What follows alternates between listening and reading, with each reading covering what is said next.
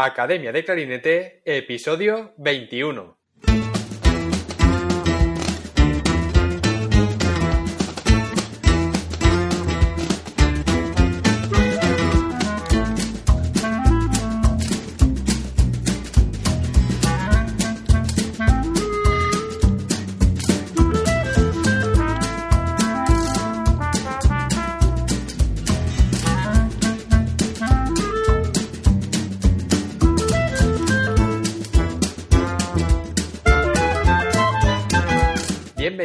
A Academia de Clarinete, el podcast donde hablamos sobre aprendizaje, comentamos técnicas, consejos, entrevistamos a profesionales y hablamos sobre todo lo relacionado con el clarinete. Hoy tenemos como invitado a Alberto Álvarez, clarinetista coprincipal en Swedish Chamber Orchestra. Alberto empezó su aventura escandinava en Noruega cuando fue a estudiar un máster a la Norwegian Academy of Music en Oslo con el profesor Björn Niemann en este episodio hablaremos sobre su experiencia en el norte de Europa, hablaremos de los profesores que más han influido en él, de Martin Frost, que actualmente es el director de la orquesta donde Alberto toca, y nos dirá cómo es la experiencia de trabajar junto a él y de tenerlo como director. Pero antes, como siempre, academiadeclarinete.com, la primera academia de clarinete online para hispanohablantes, donde tienes a tu disposición clases grabadas en vídeo con ejercicios, técnicas, repertorio y todo lo que necesitas para mejorar como clarinetista. Clases nuevas todas las semanas, profesores invitados y además te puedes suscribir a la lista de correo donde mando emails con información y consejos a mis suscriptores. Échale un vistazo porque esto no ha hecho más que empezar. Y ahora vamos a dar paso a la entrevista. Alberto, bienvenido al podcast. Un placer tenerte aquí hoy. Muchas gracias, David. El placer es mío. Bueno, vamos a empezar hablando sobre tus inicios, porque aunque tú ahora eres clarinetista co-principal de la Swedish Chamber Orchestra, vamos a hablar sobre toda tu trayectoria y para que la gente vea cómo has llegado hasta aquí. Cuéntanos, ¿cómo empezaste con el clarinete y por qué este instrumento? Bueno, es una historia un poco no voy a decir compleja, pero pues yo empecé en la Escuela de Música de Ponferrada, una antigua escuela de música que creo que ya ni existe, y empecé tocando el saxo, que a mí me gustaba el saxo y, dijeron mis padres, venga, para adelante. Y me llegaba el saxo por las rodillas, el saxo alto, o sea que era, tenía seis años y, y bueno, luego yo quería continuar y me dijeron que, mejor que fuera al conservatorio porque tenía más clases de, lenguaje musical, etcétera, ¿no? Y mm, para aprender solfeo y tal. Y hice las pruebas para el conservatorio y resulta que no había saxo. Total, que cogí clarinete, pero no sé qué rollo había con el profe de clarinete que al final me dieron trompeta. Madre mía. Pero el profe de trompeta nunca vino. Pasaron como tres semanas y no había venido y dijeron, bueno, pues el profe de clarinete ya está aquí, que toque el clarinete. Y así se quedó la cosa. Y mi hermano quería tocar el clarinete y no había plazas de clarinete y al final tocó el saxo. O sea que ya ves. Madre mía, así que un poco por casualidad, ¿no? Estás tocando el clarinete. Un poco, nunca se sabe. Pero oye, buena casualidad, yo creo. Sí, ¿eh? Ahora sí, ahora miramos para atrás y dices, bueno, pues menos mal. Sí, sí, le he cogido el gusto al final. Y bueno, eh, tú hiciste todos tus estudios en, en España, el superior, ¿dónde lo estudiaste? Sí, pues hice el, profesional y el elemental, lo hice, los hice en el Cristóbal Hafte de Ponferrada, que ahora tiene un edificio fantástico, nuevo, muy bonito. Yo estaba en un parque, era muy diferente, pero era muy, muy bucólico. Y, y luego estudié en Salamanca con Carmelo Molina, hice el superior allí, y luego ya pues me fui a, Noruega y ya he venido por, por Escandinavia. Muy bien, pues vamos a hablar ahora de, tu etapa allí en Noruega, porque tú te fuiste a estudiar a Oslo, ¿en qué año? Pues llegué en 2014, hice un Erasmus. Y, y, bueno, todo lo de Noruega em, empieza en realidad en el superior, porque yo empecé a, a ir a clases con Yehuda Gilad cuando acabé segundo de superior eh, al que me o sea, yo llegué a Yehuda por, por tema de eh, José Vicente Castillo, que es profe del, del, Conservatorio Profesional de Salamanca. Y resulta que con la banda de la joven banda de Castilla y León, pues él me conoció y estuvimos hablando y era un tío súper majo y a mí me flipó cómo tocaba el clarinete. y, sabía un montón y me hablaba de conceptos que yo pues no entendía nada, ¿sabes? Y me dijo, no, pues yo esto con Yehuda y Yehuda, y digo yo, pero pues habrá que ir con el Yehuda este, ¿no? Y al final, bueno, no he dejado de ir con, con él, siempre he ido a clases, eh, a clases como eh, masterclass y esto, ¿no? Hace en Murcia, que yo creo que te conocí allí, o fue en Aurora, pero era por tema de Yehuda, vamos. Alguna masterclass seguro, sí. Sí. Y, y, fue Yehuda el que me dijo que me fuera a Noruega a estudiar con el que fue mi profe, con Björn Niemann. y, Alberto, ¿cómo fue eh, el irte a Noruega? Eh, esa primera impresión nada más llegar allí, ¿qué, qué te encontraste? Todas las diferencias ¿no? culturales que a ti te chocaron en aquel momento. Pues sí, yo llegué en agosto, como el 15 de agosto, algo así, que encima era fiesta en mi pueblo, o sea que era el momento que, en el que no tenía que estar en Noruega. Pero, pero bueno, pues me fui allí con, con lo opuesto un poco, con el dinero de Erasmus, que era muy poco, o con la promesa del dinero de Erasmus, porque todavía no lo habían dado.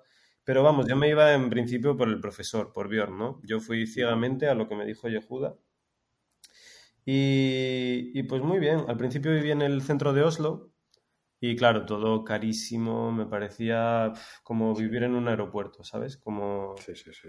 muy extremadamente caro, bueno, tú sabrás, pero sí. eh, asusta un poco. Oslo, que, que Oslo es de las ciudades más caras de, del mundo. Sí, sí, Oslo es especialmente, sí, daba un poco de miedo al principio. Luego, bueno, tuve la suerte de, de tener ayudas y y bueno, que mis padres me apoyaron a tope, entonces a partir del segundo año allí, que estuve tres en Oslo, sí que pude más o menos vivir de, lo que yo hacía.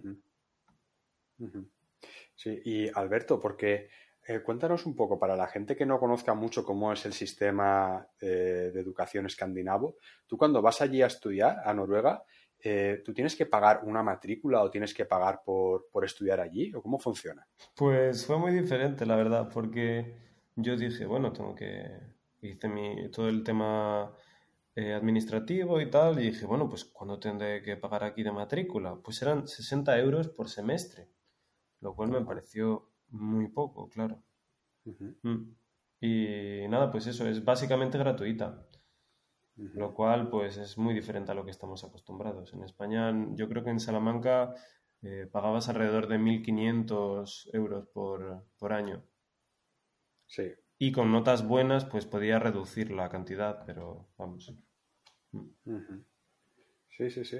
es curioso, ¿sabes? Porque mucha gente no, sabe esto, ¿no? Que a veces eh, no saben que en países, por ejemplo, como Noruega, Finlandia, Suecia, la, enseñanza es gratuita. También hay que decirlo para quienes eh, formen parte de países de la Unión Europea. Sí, exacto. Porque después, por ejemplo, alguien, por ejemplo, alguien con nacionalidad china sí que tendría que pagar la matrícula íntegra o... Sí, pues, y eh, creo que en ese caso sí que es una suma importante. Mm. Sí, sí, sí. Y, bueno, ¿cuál fue tu primera impresión? Nada más llegar allí al conservatorio, eh, empezar a dar clase ahí con los profesores, ¿qué, diferencias encontraste? Pues yo resulta que la primera clase que tuve allí fue con Yehuda, porque lo habían invitado justo fue una coincidencia. Y bueno, a mí lo que me gustó mucho es que trajeran muchos profesores de fuera. Eh, tuvimos, por ejemplo, a, Harry Mackie, que me encantó, que es el de Sibelius, y tuvimos otros profesores, pero cada año traían tres o cuatro, entonces eso te motivaba mucho, ¿no? Aparte conocías otra gente que tocaba muy diferente. Pero la academia, pues muy bien. Eh, la gente en Noruega súper maja, había como, no sé, como una especie ahí de, de aura de, mejorar, ¿no? Sin, lo malo de la, la, competitividad. Entonces me gustó mucho. Y la academia, pues tenía un sistema un poco diferente a lo que yo venía acostumbrado, que por ejemplo las clases privadas eran de una hora, no hora y media como en España. Sí. Y a mí se me quedaban muy cortas. Pero claro, luego cuando te preparas el repertorio y la clase es muy intensa, ya dices, vale, una hora puede ser más que suficiente para el cerebro, ¿sabes? Y teníamos también clases colectivas y eso era muy interesante también, sí. ¿Cómo funcionan estas clases colectivas? ¿Cómo, cómo son? Pues era una cosa que se llama clase time en noruego y que teníamos todos los martes a las 6 de la tarde. Entonces llegaba, eh, había tres profesores, que eran Björn, que era mi profe, eh, Fredrik Fosch, que es uno de los clarinetistas de la Oslo Philharmonic, y Leif Arne Pedersen, que es otro de los clarinetistas de la Filarmónica. Eh, entonces, cada martes era con uno de ellos, según pudieran. Y bueno, pues nos sentábamos, creo que no era obligatorio, pero animaban a ir a todo el mundo. Y siempre estábamos como 12, 13 personas. Entonces, pues por ejemplo, tú te presentas a una prueba de orquesta no sé dónde, pues quieres tocar este, este y este solo. Eh, los tocas y te dan un, un feedback, no un comentario. Eh, y también teníamos reglas para eso. Por ejemplo, que al principio tenías que decir lo que te había gustado más y luego lo que creías que se podía mejorar. Pero siempre fue todo con mucho respeto, muy constructivo. Entonces, yo es del, de las veces que más aprendí, la verdad. Porque además el profesor también hablaba y, y ya fuera Bjorn o quien fuera el profe, no te decían que ibas a hablar tú. Entonces, de los 12 igual no hablaban todos, ¿no? Entonces tenías que estar como escuchando siempre, porque no sabías si te iba a tocar hablar. Y claro, si te tocaba hablar y no decías nada, pues quedabas mal delante de los demás. Y, bueno, eh, Alberto, y luego, eh, dentro de, la ciudad, ¿qué es lo que más te llamó la atención? O sea, las diferencias culturales y también del país, ¿no? Acostumbrado a vivir en España. Sí, hombre, es menos denso mm, en cuanto a la, la población eso me chocó mucho, ¿no? De, ir muchas veces casi solo por la calle. Pero a mí me gustaba mucho Oslo, no sé. Yo le tengo mucho cariño. Voy cada cierto tiempo a Noruega, no solo a Oslo, porque al final acabé trabajando en otros sitios también. Y, por ejemplo, la última vez que estuve fue en marzo en Stavanger, que estuve tocando un montón con ellos. Y, la ciudad de Stavanger, por ejemplo, es muy bonita, que está en la costa eh, oeste está en, el mar y bueno, es una pasada. Tiene las típicas casas blancas de marineros noruegos y puedes pasearte por allí, perderte, no sé, es muy bonito, la verdad. A mí me impresiona mucho Noruega. Mm. Tú ya una vez estudiando allí empezaste a, hacer pruebas a orquesta. ¿Y cómo fue ese, ese proceso? ¿Cómo fueron tus primeras audiciones? Cuéntanos. Sí, fue algo que yo no busqué mucho porque yo la verdad es que no sabía por dónde iba a ir mi, vida profesional y llegué allí con Bjorn y, y bueno, yo Bjorn, por ejemplo, eh, a, mí me, no sé, me cambió mucho mi manera de pensar el, clarinete y la música, ¿no? Entonces, eh, con él empecé en las clases a llevarle repertorio, a llevarle piezas y dijo, bueno, a ver, ¿tú qué? ¿Qué es lo que quieres hacer? Y a mí de aquella, pues me tiraba mucho la orquesta, ¿no? Lo sigue haciendo. Y dijo, venga, vamos a hacer pruebas. Yo no me veía preparado, la verdad.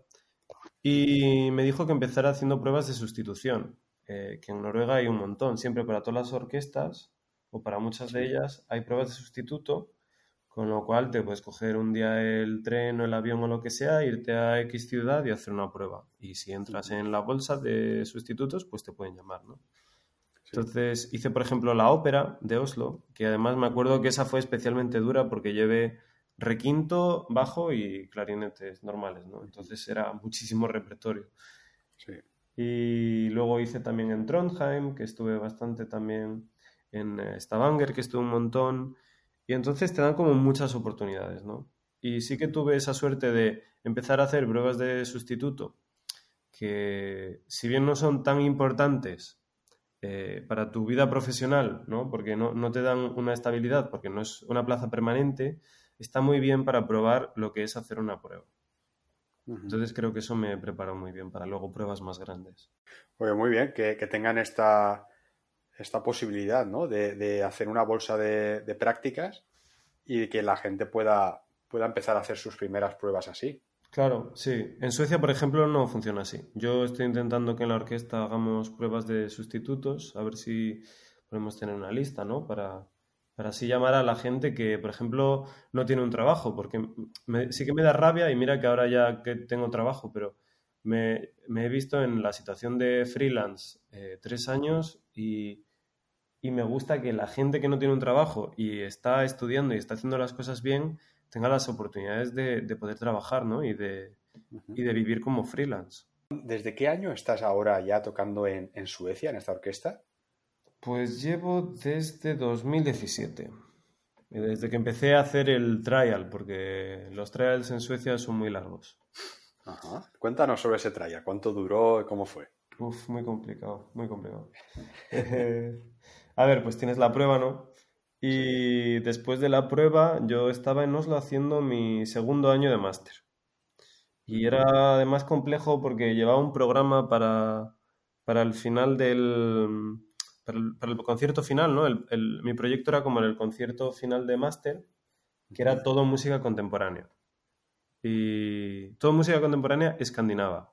Entonces tocaba... Mira, eh, te lo voy a decir porque era un programa muy guay. Toqué... Mm, lo primero era una pieza de esa Pekka Salonen que se conoce muy poco, que se llama Meeting. Y es muy chula, dura como siete minutos. Y esta pieza es para clarinete y eh, harpsichord y chémbalo, ¿no? Ajá. Y clave. Lo cual es muy extraño, pero no sé, mm, es como muy especial el sonido. Y yo se la escuché a, creo que fue Cari Crico en un CD y me impresionó mucho. Y entonces dije, vale, voy a tocar esto. Y luego toqué una que se llama Steamboat Bill Jr. de Lindbergh, de Magnus Lindbergh, una pieza súper chula también, que es con cello. Y, está inspirada en una peli de ahora no me acuerdo el director, pero es una peli súper chula de estas de los años 20 y luego una pieza de Kaya Sariajo que se llama Duft, muy chula también. Esa es de clarinete solo. Y luego en la segunda parte del concierto era mm, eh, Peacock Tales, que es el concierto de clarinete de Anders Hilborg. No sé si lo ah, has escuchado. Sí. sí. que está grabado por Martin Frost. Sí, muy chulo. Pero claro, era un programa como súper difícil. Y a mí me faltaba tiempo para eso, pero mucho tiempo. Entonces se me juntó un poco con lo del trial y lo de la orquesta y entonces tuve ahí unos meses un poco difíciles. Pero, pero bueno, tuve un, trial que fueron primero, mm, creo que fueron tres semanas, tres o cuatro semanas. Éramos cuatro personas en trial y luego quedamos una chica y yo eh, medio año cada uno. Nos dieron medio año cada uno. Eh, y después de ese medio año tuve que estar otro medio año de prueba, como ya solo. Entonces, claro, te pones a juntar tiempo y se te van dos años ahí que estás en trial que sí que no. Pero oye, ahora estoy muy contento y estoy muy bien, o sea que no me quejo. Y, bueno, Alberto, tú me comentaste que, que, en la Swedish Chamber Orchestra, donde tocas ahora, el director titular es Martin Frost. Sí, Así que, bueno, cuéntanos cómo es tener a, Martin como director y, cuéntanos a ti también como clarinetista qué supone eso también para ti. A lo mejor es también un poco de más presión al tenerlo a él como director. Eh, ¿Cómo vives eso? Hombre, pues yo cuando, cuando oí la noticia, ¿no? De que Martin iba, de que Martin Frost iba a ser el, nuevo director, mm, como que no me lo creí, ¿no? Dices, nada, venga, están de coña. Lo traerán alguna semana. Él había venido un par de semanas ya. Y yo, pues, súper nervioso de esto que te pones a tocar y es el típico momento que te pita el clarinete y dices, ¿por qué? ¿Por qué? Eh, muy mal, muy mal.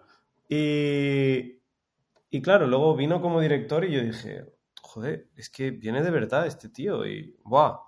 ¿Sabes? Como que es uno de tus, tus ídolos, porque yo mis, mis ídolos de pequeño, pues eran Eddie Daniels, Giora Feidman y Martin Frost, ¿sabes? Sí.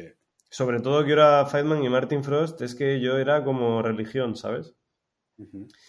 y, claro, que te digan que va a ser el director, que va a venir tantas semanas por año y con proyectos tan guays, pues no sé, está muy bien, la verdad. y, he tenido la suerte de poder conocerlo un poco más a fondo, porque bueno, siempre que viene pues acabas hablando y, y lo conoces un poquito más y, sí que he tocado alguna vez para él, me ha ayudado con algunas obras, con repertorio y, claro, es que es tan especial y tan diferente a todo porque no es nada ortodoxo, ¿no? De hay que tocar de esta manera y así. Es como, como una manera muy sueca, muy hippie, muy abierta.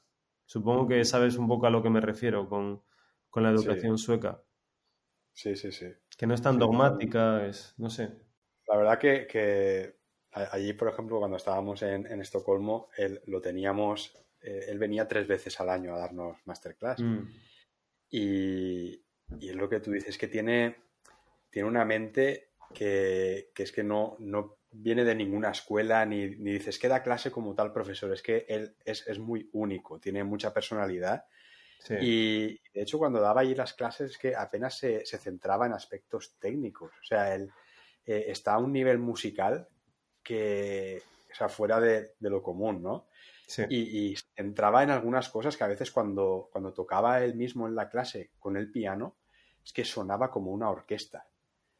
O sea, porque eh, conoce también todo, por ejemplo, él sabe exactamente, cuando, me acuerdo cuando estaba tocando a lo mejor la sonata de Brahms, que él tocaba alguna parte para demostrar eso, y, y, él ya te decía, mira, esta nota del clarinete es la que le falta al piano en este acorde. Entonces él la, mezclaba tan bien con el sonido del piano que parecía que estaba, que, era la nota del piano, ¿no? O sea, que le estaba tocando el piano. O sea, e, esas cosas de, de, son, de sonoridad, para mí yo, lo veía a otro nivel, ¿no? Ya, no era solo centrarse en, en, toco mi parte del piano, o sea, toco mi parte del clarinete, voy con el piano y ya está, ¿no? es que iba, ¿sabe? Un paso o dos más allá siempre y era impresionante verlo en directo. Sí, a mí me pasó, por ejemplo, toqué para el eh, Copland y, y, me dijo cosas que nunca me habían dicho y que en las que yo nunca había pensado. Y por ejemplo, yo con Björn me acuerdo que cuando llegué a Copland tuve la misma sensación, ¿no? De que me habían dicho cosas que nunca había pensado, pero la diferencia es que Martin,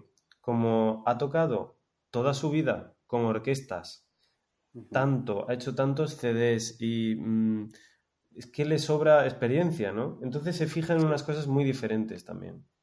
Claro y eso lo hace muy especial, ¿no? Para, dar clase. Yo la verdad es que estoy aprendiendo un montón con él.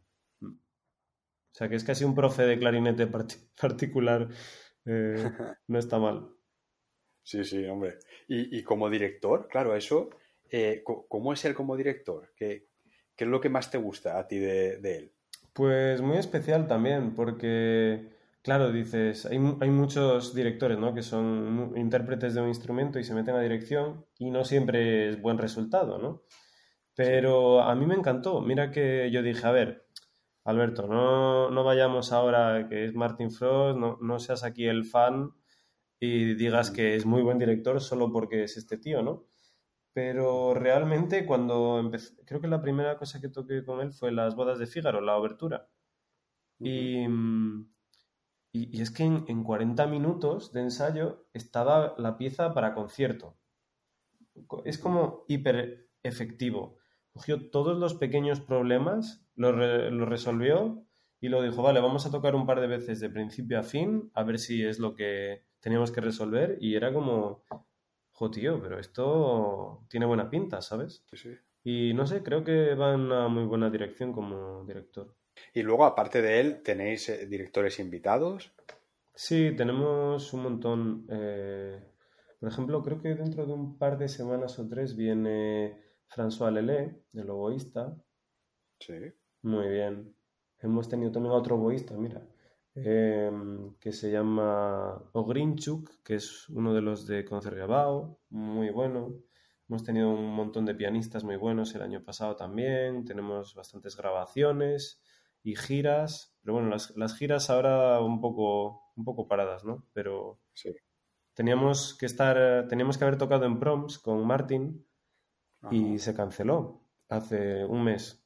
Y teníamos una gira en Corea también con Martin, que yo tenía muchas ganas de ir a Corea, pero bueno, también se ha aplazado, bueno, se ha cancelado y veremos si, si en un futuro se puede hacer. Y, y ahora allí en, en, Suecia, ¿cómo está la situación? Porque ha sido uno de los pocos países que ha seguido un poco dentro de la normalidad, ¿no? Sí, sí, absolutamente. Eh, no sé, yo al principio, claro, tú escuchas las noticias, yo me ponía siempre todos los días los, los boletines de Radio Nacional, ¿no? Y te da, te da rabia, ¿no? Oír que, que, en tu país la cosa está tan mal y que la gente está sufriendo y que aquí la gente, pues yo veía que, claro, ninguna mascarilla en absoluto, eh, la gente no tiene tampoco mucho cuidado, en los supermercados no hay ningún cuidado, por ejemplo.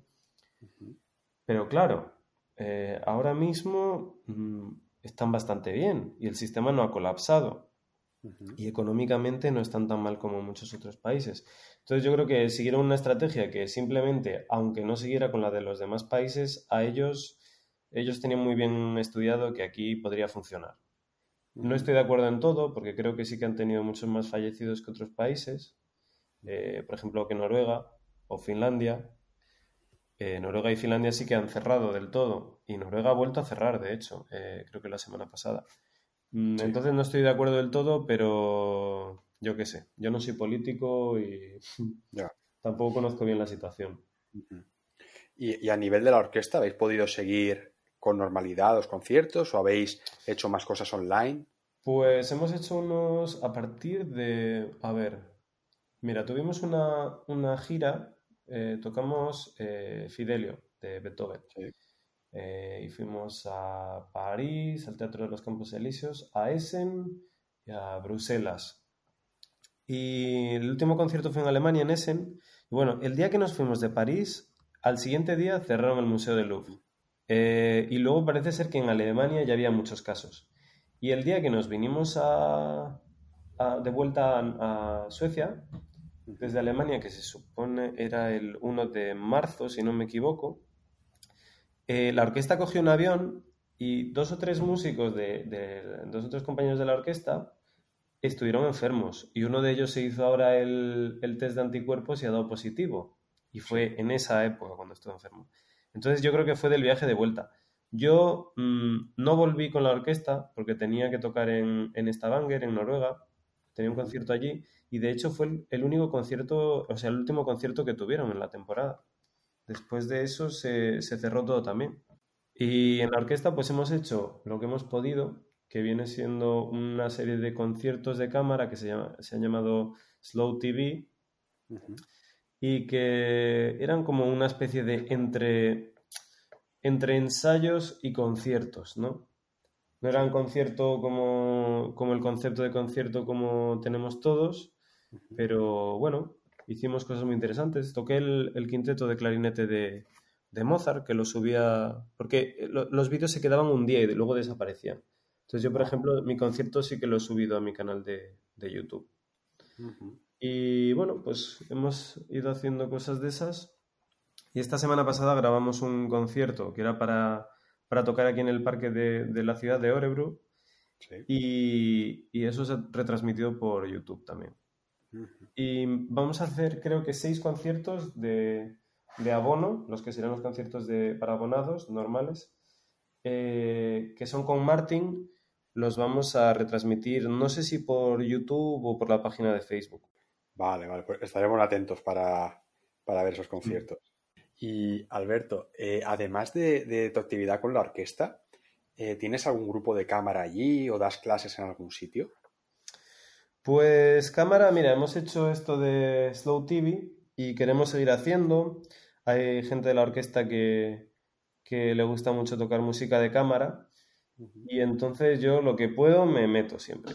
Mm, a veces hay tiempo para más y a veces no, porque claro, la gente que, que, está en la orquesta, pues claro, tienes tus horas de orquesta y luego tienes que ir a casa o tienes familia o lo que sea, ¿no? Entonces, no siempre es compatible, pero intentamos siempre hacer algo.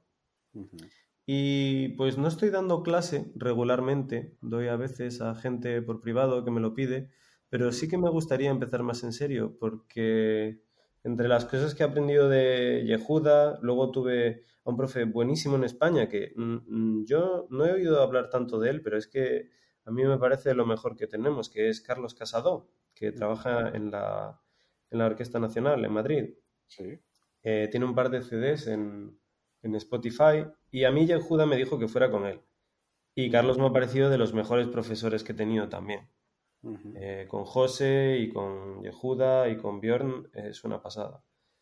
Y, entonces, claro, todo lo que aprendí con José, con Carlos, eh, con Bjorn y con Yehuda me apetece como...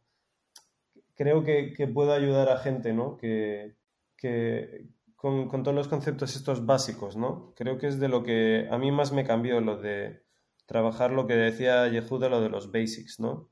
Sí. Mm, a mí es de verdad lo que me hizo pasar del plano eh, mm, pues de estudiante a más al profesional, ¿no? Sí, curioso, eh, el otro día, la verdad, no, me acuerdo si, lo escuché en un podcast o donde lo decían, que le preguntaban a alguien y, y, claro, y, esta persona decía que muchas veces la, gente eh, quiere empezar haciendo lo, difícil, ¿no? Lo que, lo que ve, lo llamativo. Y, y que realmente la esta persona decía que la diferencia entre un maestro y, y, alguien que acaba de empezar ¿no? en eso que está haciendo es que el maestro domina los fundamentos. ¿No, fue, ¿No estaba en un mail que enviaste con la Academia de Clarinete? Sí, sí, sí. Sí, sí, que los leo todos, oye. Pues muchas gracias. Pero, pero decía esto, ¿no? Y que, y que muchas veces que, la gente no que quiere hacer, por ejemplo, eh, hay que aprender eh, la respiración circular o hay que aprender el doble estacato. Eh, bueno, está muy bien, eso está, está genial, pero pero también hay que saber aprender a respirar bien, a controlar bien el soporte del aire, hay que aprender también a articular bien, la articulación simple, ¿no? Sí. Yo creo que, sobre todo, lo he notado más para... Donde más se nota para mí es en, en, orquesta, ¿no? En pruebas de orquesta, porque igual cuando tocas un recital es más tu musicalidad y el clarinete parece que tiene igual menos importancia, ¿no? Pero cuando hay 60 personas iguales que van a por un trabajo, creo que ahí es donde se ve realmente todo lo básico, ¿no? El, trabajo lento y meticuloso, ¿no? Sí. Y creo que, no sé, es súper importante. Yo a mí sí que de verdad me, ha cambiado un montón. Y creo que si no hubiera hecho todo ese trabajo de base, no, estaría ahora mismo en una orquesta. No sé dónde estaría. No sé si estaría tocando clarinete, pero no estaría en una orquesta, yo creo. Porque yo era muy inestable antes de cambiar. Y me llevó pues un año de estudiar delante del espejo, de mirarte cada músculo, de ver lo que se mueve, de lo que no, de respirar, pues claro, un montón de ejercicios de Yehuda que tú conocerás. Y, por ejemplo, Carlos también me ayudó mucho porque yo cuando le dije a Yehuda a ver con quién podía ir en España y me dijo Carlos Casado, eh, Carlos me, me, ayudó mucho a seguir esa línea de Yehuda, ¿no?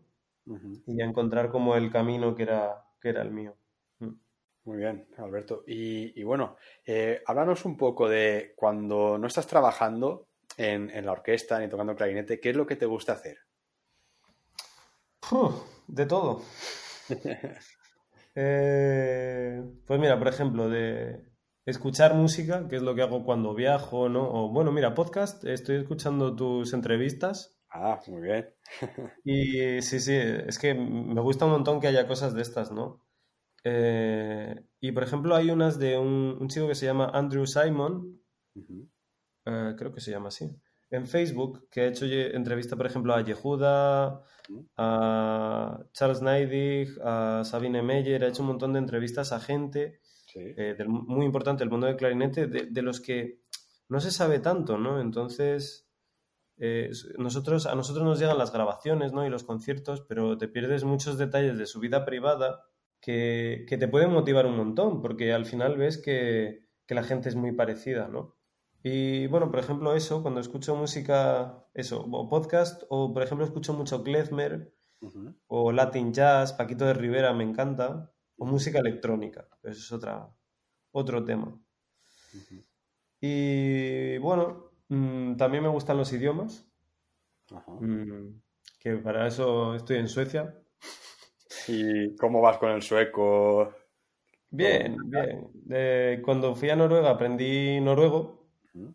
Eh, parece obvio, pero no es tan fácil. Me costó un montón de tiempo. El noruego es complejo, mm, sobre todo de, entender. De hablar quizás más simple, pero para entenderlo cada ciudad tiene un dialecto y tiene una manera de hablar. Eh, y, nada, pues en Noruega al final llega un, noruego, un nivel de noruego aceptable. Y luego aquí en Suecia, pues cuando vine, vine hablando noruego, porque el sueco y el, y el noruego son muy parecidos. Y poco a poco estoy hablando sueco. Y por ejemplo, en, con Martin hablo en, en sueco, ¿no? Que, es algo muy... que yo no creía que mm, fuera a estar haciendo esto hace 10 años, vamos, ni pensarlo. Sí, sí, sí. Y, Alberto, ¿cómo es el, por ejemplo, de parecido el noruego y el sueco? ¿Sería como una especie de italiano y español? Sí, o español-portugués, algo así. Hmm. Vale, vale. O sea que es algo que se, aprende rápido, ¿no? Una vez se sabe. Sí, se aprende rápido. Lo que pasa es que yo hablo un poco mal sueco porque tiene un poco de noruego.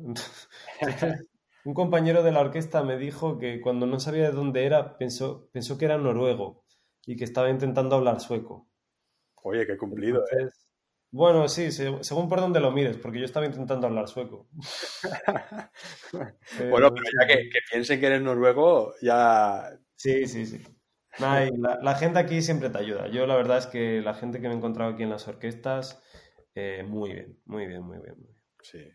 Hmm. Oye, qué bueno, Alberto. Y, bueno, para, ir terminando, ¿algún consejo que te gustaría dar a todos los clarinetistas que nos estén escuchando ahora? Pues no sé, mm, hay tantas cosas, ¿no? Eh, creo que hay que, buscar como la línea que más, más se adapte a ti. Por ejemplo, hablando de carreras de, en la música, ¿no? Hay un chico que me gusta mucho que se llama eh, Michael Lowenstern, eh, que, mm, que hace un montón de música electrónica, por ejemplo, con el clarinete bajo, y que lo recomiendo a todo el mundo porque me parece fantástico. Yo lo, escuché por primera vez con mi profe Neftalí, eh, Neftalí González, que era profesor del profesional allí en Ponferrada. y, y, fue algo que me desestabilizó totalmente, ¿no? Como alguien podía hacer música electrónica con el clarinete bajo y que él la componía además. Y entonces, por ejemplo, escuchando la historia de, de Michael Lowenstern, él ha tenido una carrera muy poco ortodoxa. Él ha trabajado para eBay, estuvo en una orquesta, pero lo dejó porque no era lo suyo. Y no, creo que, lo de atarnos a, un tipo de carrera determinada es como algo un poco antiguo. Y creo que el futuro va a dar pie a, nuevos tipos de carreras y a que cada uno pueda como, como hacer lo que vaya necesitando en el momento, ¿no? Y, ir siempre aprendiendo y mejorando. No, y luego lo de, lo de los basics, ¿no? Lo del, todo el tema de, de lo básico del clarinete. Eh, creo que tiene, no sé, tanta importancia. Eh, yo, pues bueno, lo fui aprendiendo con, con Yehuda, ¿no? Pero, pero fue algo que realmente hizo que, yo dijera, vale, ahora me está, me está gustando cómo estoy empezando a sonar. y, es un, un, poco como una, una carrera, como una maratón, ¿no? Que hay que pensar que, que nuestra carrera mm, como músicos puede durar toda la vida, ¿no? Mira a Michel Zukovsky o a, este, ¿cómo se llama? Stanley Drucker. Sí, sí. Que han estado tantos años en, activo, ¿no? 40 años. Sí, sí, sí. A Stanley Drucker le dieron el, el récord Guinness, de hecho. Sí, sí, sí, sí. Y Michel estuvo desde los 19 hasta los 70 y algo, no sé, una, una barbaridad. Sí, sí. Eh, el caso es que, creo que hay muchas herramientas que tenemos ahora que, antes quizá no fueran tan obvias, ¿no? Como, como eso, como encontrar tu sonido y, saber mantenerlo para que siempre esté ahí, eh, como, como educar bien a los músculos ¿no? y, al cuerpo para que no sufra con las tensiones ¿no? que, le creamos tocando o con el día a día. Entonces tenemos como muchas cosas que, que nos pueden ayudar un montón, como el yoga también, por ejemplo, ¿no? Para ejercicios o tema de control de nervios en el escenario con, meditación y con otras técnicas. Creo que cada vez tenemos más recursos, ¿no? Y que nos pueden ayudar mucho y que hay que como, como que filtrar lo que cada uno necesita para, para tener la carrera que uno quiere. Sí, sí, sí. ¿Tú practicas algo de esto, de, de yoga, meditación, para para aprender a concentrarte, a concentrarte y todo esto? Pues intento, sí. Sí que intento hacer algo de yoga y estiramientos. y, luego meditación, estoy ahí mirando a ver qué tipos hay, estoy descubriendo un poco ahora el tema. No había indagado mucho porque, claro, cuando estás, por ejemplo, haciendo pruebas de orquesta, es como que solo existe eso, ¿no? Y estás ahí todo el día, venga, sexta de Beethoven, otra vez, ahora tal, ahora cual. Pero ahora sí que estoy intentando meterme más en ese mundo. y la verdad es que tiene resultados muy buenos. Y bueno, mm, por ejemplo, Martin Frost sí que hace, hace meditaciones eh, dos veces al día. Sí, sí, sí. Eh, él hace de un tipo determinado que se llama ascensión, pero vamos, hay muchos tipos y a cada uno le viene bien un tipo de, de, este, de yoga o de meditación o lo que te ayude más, ¿no? Yo creo, creo que hay que encontrar el equilibrio, ¿no? Eh, de no dejarse llevar solo por el clarinete o...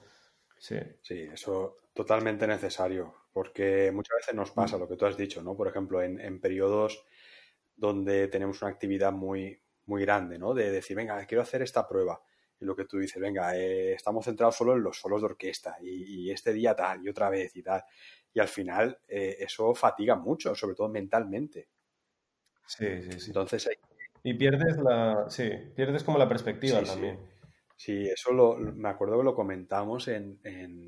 creo que fue con, Ángel, Ángel Belda, que en el podcast con él, él, lo comenta, que él cuando preparó las pruebas de la Orquesta Nacional, eh, estuvo, estuvo un, pasó una época así también de, mucho cansancio, ¿no? También, sobre todo mental, y ahí se dio cuenta de que empezar a cuidarse un poco, hacer deporte, empezar a hacer otras cosas, porque a veces es eso, ¿no? Que esa actividad tan exigente y, te ciega, ¿no? Y dices, no, no, es que no, tengo tiempo ni, para dedicarle una hora a desconectar y hacer deporte, porque esa hora puedo estar estudiando, por ejemplo, ¿no? Y, al, final eso te perjudica más que de ayudarte. Sí, eh, es muy importante. Yo también sí que eh, últimamente vengo haciendo más deporte y también sí, ayuda un montón. Todo eso, todo lo que sea activar el cuerpo y conectar el cuerpo con, con la mente, ¿no? Para que el, para que la mente descanse también. Y es que, por ejemplo, podéis estar en una situación como la de Pascual, que oí su, su podcast hace poco, de hecho, eh, como tuvo él en la New York Film, ¿no? Que dijo su semana de trial. Y, y, y, claro, tu cabeza no puede dejar pensar de estoy haciendo algo mal, porque este tío no me habla. Eh, entonces necesitas como como algo que te ayude a estar en el momento y a despejarte la mente, ¿no? Y a no, estar pensando en cosas negativas o que... Sí, sí. la, entrevista esa, el momento ese que tú comentas, la verdad que yo, fue, muy... Para mí fue un poco shock, ¿no? porque me, imaginaba en ese momento, esa semana, cómo lo estaba pasando él. Sí. Y, es que cualquier otra persona a lo mejor se, lo, hubiese dejado en ese momento, o hubiese, se hubiese roto, o hubiese dicho, mira, eh, hasta aquí, no aguanto más. Eh, ¿Sabes? Si esto va a ser mi día a día, no quiero esto. Pero, pero mira, al final fue, una prueba de fuego, ¿no? Exacto, sí, sí, sí. Sí, yo, por ejemplo, en, en la Filarmónica de Oslo estuve, estuve dos años de, como de becario, ¿no? Como, no sé cómo se dice, estipendio. Sí, sí como una beca de practicante, ¿no? Y, y bueno, fue, fue duro, porque los, los clarinetistas de allí tienen mucha experiencia, han tocado miles de giras por muchos sitios, han tocado todo muchísimas veces. Entonces, claro, tú vas ahí y tienes que tocar Daphne y Chloe segundo clarinete, ¿no? Y cosas así complicadas que llegas y, ellos quieren que ya la primera vez esté perfecto, ¿no? Entonces eso te, pone mucha presión y yo creo que empecé a necesitar todo esto eh, de ayuda más eh, mental, ¿no? Y, de, como de separarme un poco del día a día de la orquesta eh, cuando empecé a, a, tener estos proyectos, ¿no? Tan grandes y con gente que ya lo ha tocado y está súper acostumbrada a tocarlo y tú que es tu primera vez y estás allí como que no sabes dónde meterte, ¿no? Oye, Alberto, pues qué interesante, ¿eh? La verdad que hemos pasado por, diferentes temas, hemos comentado un poco tu trayectoria, tu paso por, la orquesta, hemos hablado de Martin Frost, también en la faceta como director, que, muy pocos conocen, porque todos conocemos a Martin pues tocando como solista, ¿no? Pero desde hace ya años él, está desarrollando también su carrera como director y, y, bueno, la verdad que, tú has comentado, que que da una perspectiva diferente, ¿no? Y, él tiene también una visión de la música muy única y personal. Sí, y sigue comenta que ahora está haciendo, no sé si tú has visto alguno de sus eh, proyectos estos de Dollhouse. Sí, de hecho vi uno en directo, que fue, no sé si fue cuando hizo el de, el de, el de Roots. Sí, Muy chulo. hubo uno que lo vi en, directo y lo vi en, en Göteborg. Pues todos estos está, muy bien, todos estos proyectos que está haciendo. Y, él lo dice, que él quiere también cambiar el concepto, ¿no? Que de la música clásica y como a ver dónde, a ver a dónde nos lleva, ¿no? La experimentación con, con diferentes tipos de concierto, con otro repertorio. Mm, sí. Muy de hecho, él, él, lo ha hecho con el clarinete. O sea, él ha sido el primero que se ha salido un poco de la dinámica de todo, ha empezado a tocar repertorio que nadie, que nadie tocaba, eh, empezó a hacer técnicas con el clarinete que, pues que aún no se habían visto en, vídeo, ¿no? O sea, a lo mejor había gente que podía hacer perfectamente el doble picado o la respiración circular, pero fue, yo creo que fue el primero que hemos visto en los vídeos haciéndolo. Sí, yo creo que y ha llevado, yo creo que, el clarinete a, otro nivel, ¿no? Y sí, la verdad que, que... Sí, me parece muy interesante, por ejemplo, eh, ahora pone muchas cosas en Instagram, ¿no? En su Instagram pone vídeos y como tutoriales y mm, no sé, es algo que yo, yo valoro un montón, la verdad. Porque creo que ayuda un montón a gente que está por ahí. Y claro, es una pasada ver a tu, a tu ídolo, ¿no? Ahí explicándote cosas como, como hace él y como la gente quiere para que se convierta en el nuevo estándar, ¿no? Para que la próxima generación pues vaya mejor. Pues Alberto, vamos a ir terminando la, entrevista. Muchísimas gracias, de verdad, por tu tiempo y por haberte pasado por el podcast. La verdad que ha sido un placer hablar contigo y, que compartas tu, experiencia con todos. La verdad que muy interesante sobre todos los temas que hemos ido comentando y, también así la gente se hace una idea ¿no? de cómo es eh, un poco vivir allí, trabajar en el, norte de Europa y las oportunidades que hay. Pues nada, muchas gracias a ti, yo encantado y nada, yo sigo escuchándote y, leyendo tus mails. pues muchas gracias. A ti. Bueno, Alberto, hablamos pronto. Un abrazo. Vale, un abrazo. Y hasta aquí el programa de hoy. Gracias por vuestras valoraciones en Apple Podcast, por seguir el programa en Spotify y por vuestros me gusta y comentarios en iBox. Muchísimas gracias por estar ahí. Nos escuchamos la semana que viene. Hasta la próxima.